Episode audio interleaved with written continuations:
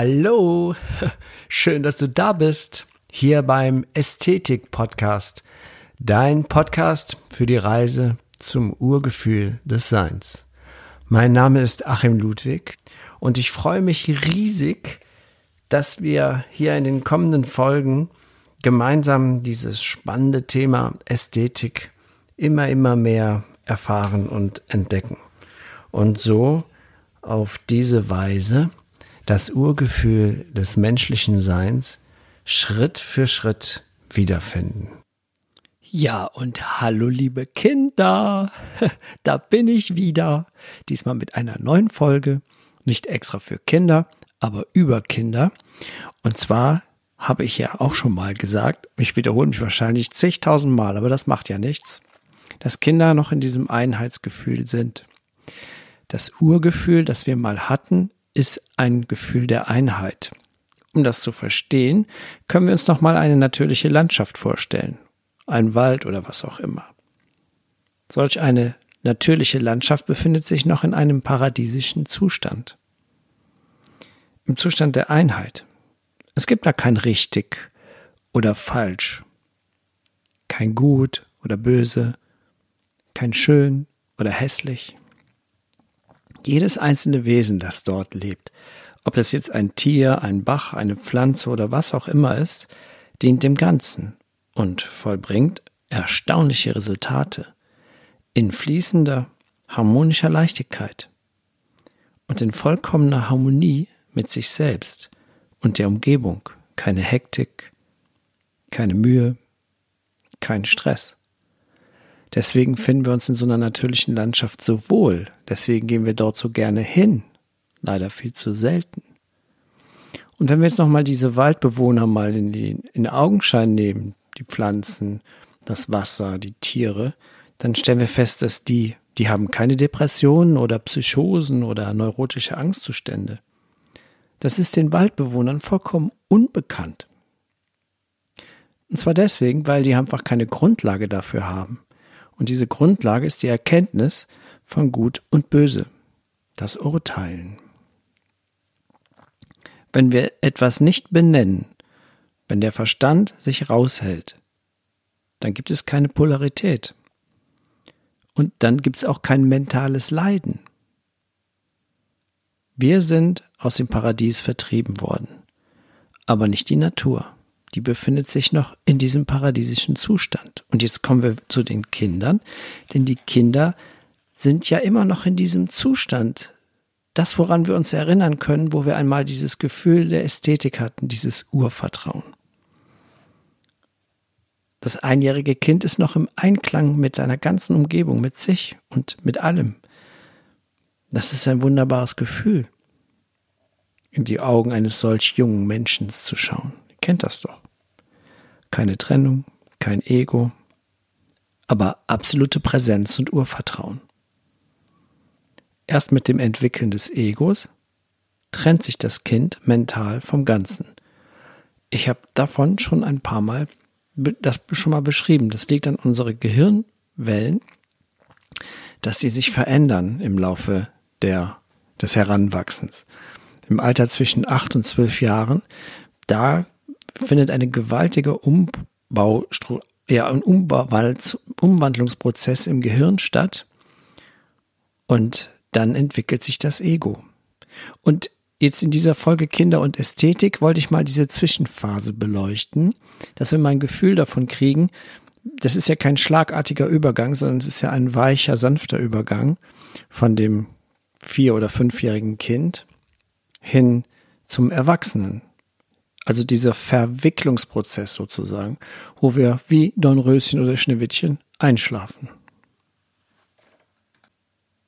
Diese Verbundenheit dieser kleinen Kinder mit der Einheit zeigt sich auch, ähm, ja, so wie sie sich mitteilen. Ich habe da eine Geschichte von einer Dame, die mir das erzählt hat, die, die lieb, sagt, ich liebe meine Enkeltochter ja über alles. Und ich habe gesagt, ja, klar, und so kleine Kinder sagen ja auch die Wahrheit. Da sagt sie, ja, manchmal will man die gar nicht hören. Und dann habe ich gesagt, na, wie meinen Sie das denn? Sagte er, ja, letztes Mal habe ich mit meiner Enkeltochter gespielt und dann sagte sie, ach Oma, das möchte ich gerne machen und spielst du noch dieses Spiel? Und sie hat alles gemacht und hat ganz viele Fragen gestellt. Und dann sagte sie, ach Oma, und eine Sache interessiert mich noch, bevor du gehst. Ich würde dich gerne noch was Wichtiges fragen. Und dann sagte die Oma voller Freude, ja, was möchte denn meine Enkeltochter von mir wissen? Und dann fragte die Enkeltochter, ähm, Oma, sag mal, wann stirbst du denn eigentlich? das war natürlich, jo, da war sie erstmal auf, ja, ähm, ja, so sind Kinder, die, die fühlen sich noch mit allem verbunden. Für die gibt es keinen Tod. Ich kann mich noch erinnern, als ich die Augen, dachte, wenn ich die Augen zumache, dann sieht mich keiner, dann findet mich keiner. Weil ich so mit den anderen Menschen verbunden war, dass ich denke, wenn ich die Augen zumache, dann ist es so, als wenn die auch die Augen zumachen. Daran kann ich mich noch sehr gut erinnern. Oder das Kind, das das Bild gemalt hat und das voller Freude zu seiner Mutter läuft und sagt, Mami, schau mal, was meine Hände gemacht haben. Das Kind sagt nicht, schau mal, was ich gemacht habe, weil das Ich gibt's noch nicht. Das entsteht erst langsam, aber sicher. Dieses Ich. Und in der Übergangsphase können wir wieder lernen, wenn wir wenn wir die Kinder, die sich noch mit dem Ästhetischen, mit dem Urgefühl noch drin stecken, aber schon so langsam größer werden, so im Alter zwischen acht und elf Jahren. Und da gibt es eine Studie, beziehungsweise es gibt einen Beitrag von Elfriede Billmann-Mahecha und Ulrich Gebhardt. Irgendwann haben die mal so Kinder interviewt. Dieser, der Titel heißt, wenn wir keine Blumen hätten. Es sind empirische Vignetten zum ästhetischen Verständnis von Kindern zur Natur. Und ja, wenn man das mal liest, was die Kinder da sagen, dann bekommt man einen deutlichen Eindruck, wie sehr Kinder noch mit dem Gefühl der Einheit und des Daseins verbunden sind in dieser Übergangsphase. In dieser Phase so zwischen zwölf, also zwischen acht und 15 ungefähr. Bei dieser, bei diesen Fragen gab es, ging es darum, welche, auf welche Art und Weise, welche Rolle die Ästhetik spielt in der kindlichen Naturwahrnehmung. Und dabei wurden immer Gruppendiskussionen mit acht und zwölf, äh, Kindern zwischen acht und zwölf Jahren durchgeführt und dokumentiert. Und die stellen sehr deutlich fair, ja, da kann man sehr deutlich herauslesen, dass Kinder die Natur als etwas grundsätzlich Schönes betrachtet wird, das aufgrund dessen, weil es schön ist, auch erhaltenswert ist. Also diese, ich lese jetzt mal so ein paar Statements von den Pence vor, sozusagen. Ähm, und da braucht man gar nichts mehr weiteres dazu zu sagen, keine Erklärung mehr.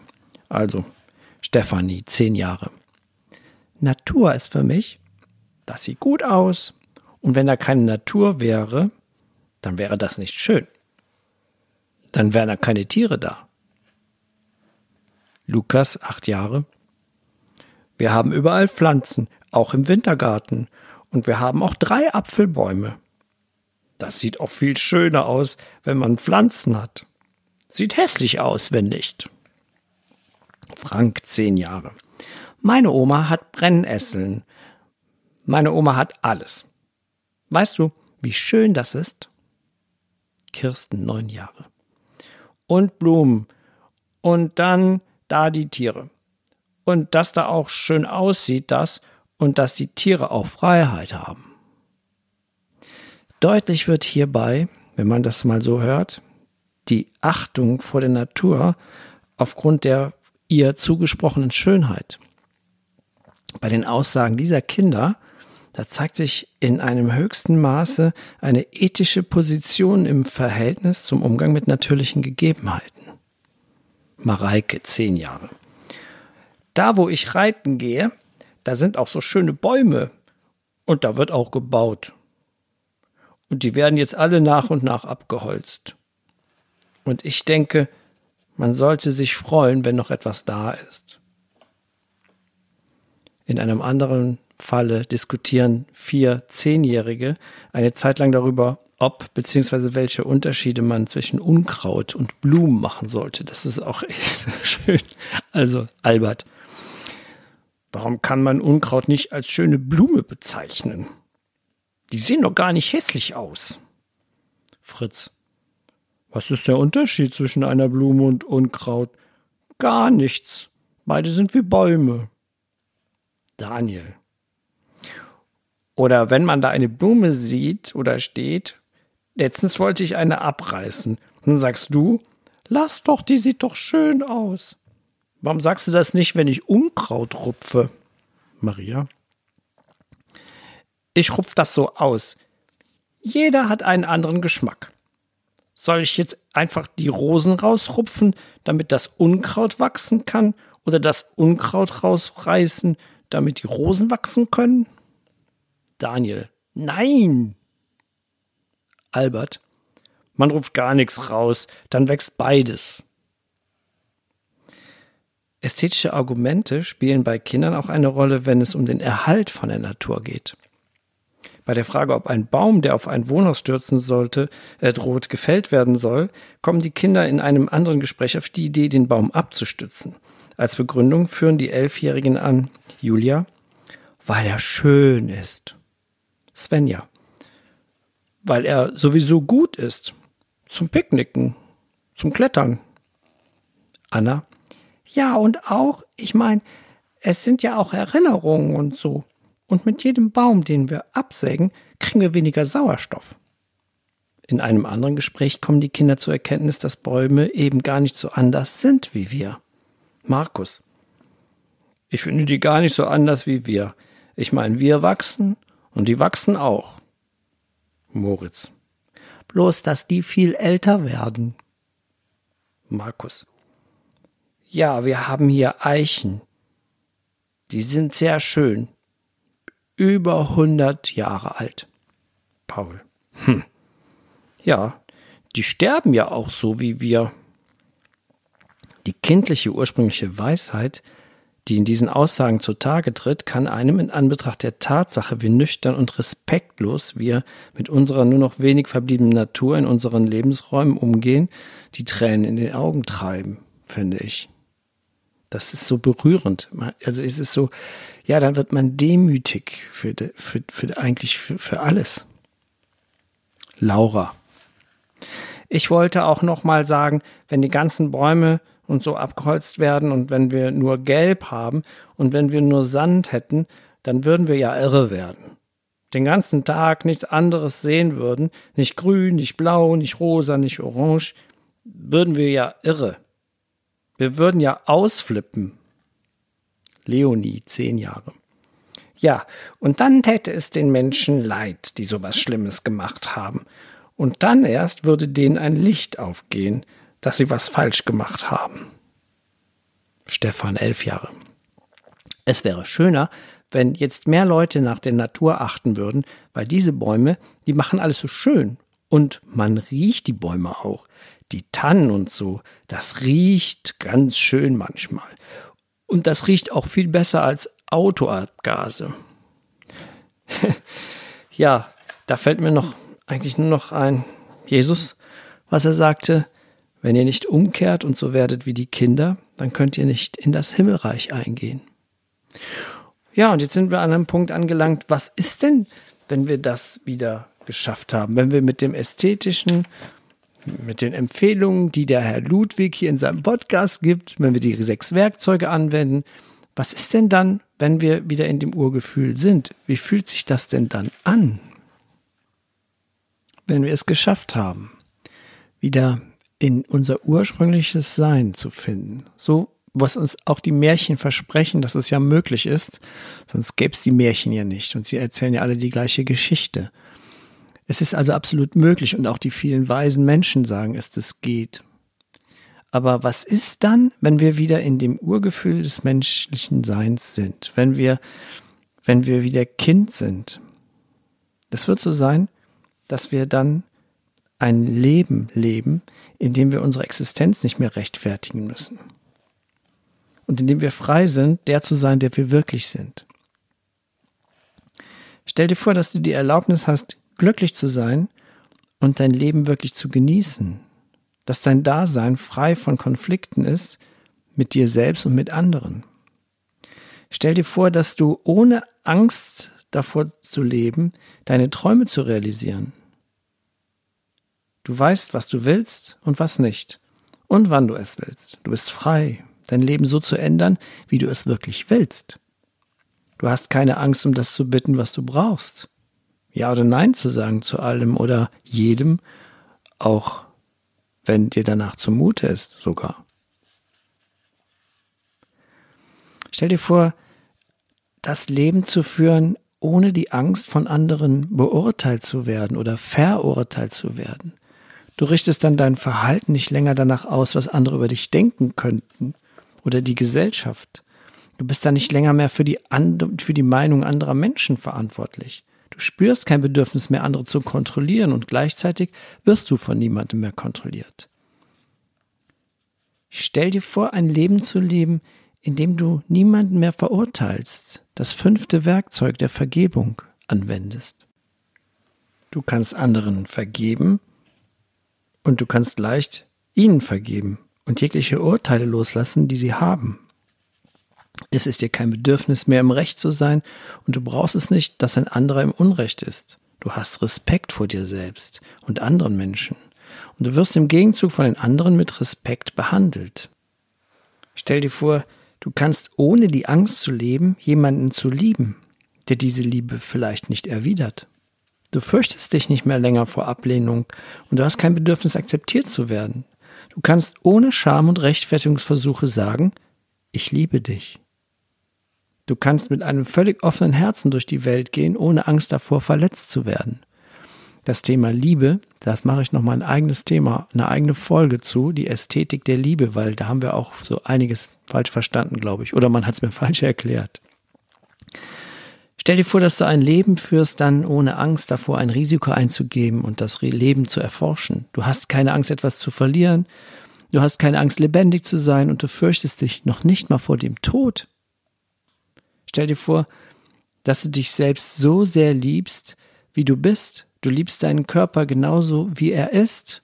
Du schreibst dir selber Liebesbriefe, aber das ist auch nur eine eigene Folge Selbstliebe.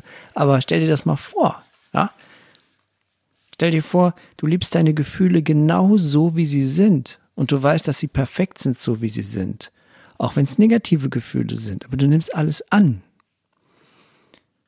Der Grund, warum ich dich warum ich dir das hier erzähle, diese Dinge zu glauben oder dir das vorzustellen, ist, dass ich absolut überzeugt davon bin, dass das vollkommen möglich ist.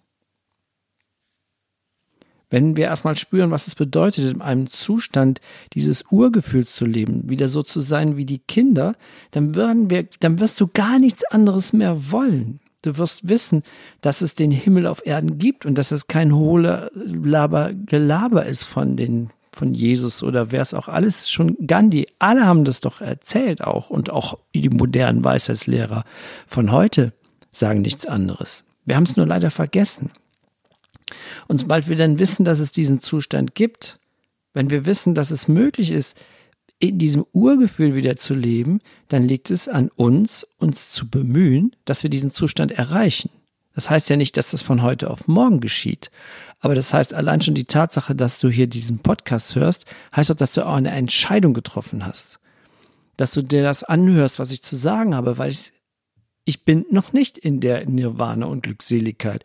Aber ich habe immer mehr, ich schaue immer mehr hinter die Kulissen. Ich, ich erlebe immer mehr, dieses Urgefühl, das taucht bei mir also auf in kleinen Momenten, in kleinen Blitzen. Ich bin davon überzeugt, ich kann es immer wieder ein bisschen ausdehnen.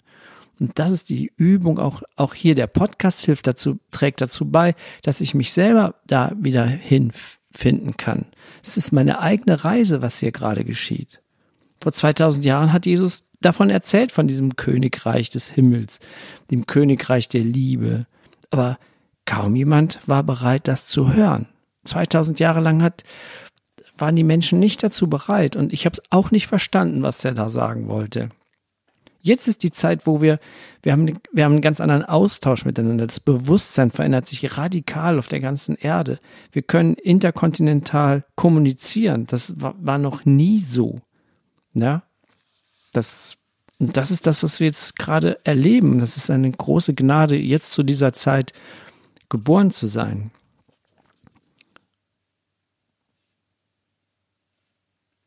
Ich bin davon überzeugt, dass diese Botschaft der Liebe möglich ist und nicht so eine Friede, Freude, Eierkuchen Sache oder dieses dieses positive Denken, das funktioniert nicht. Du, du musst alles annehmen, du musst alles in deinen Topf werfen, du musst sagen, was ist mein Anteil daran, dass es das gibt, so wie in der, in der Folge der Vergebung, so wie das eben mit dem Ho'oponopono ist.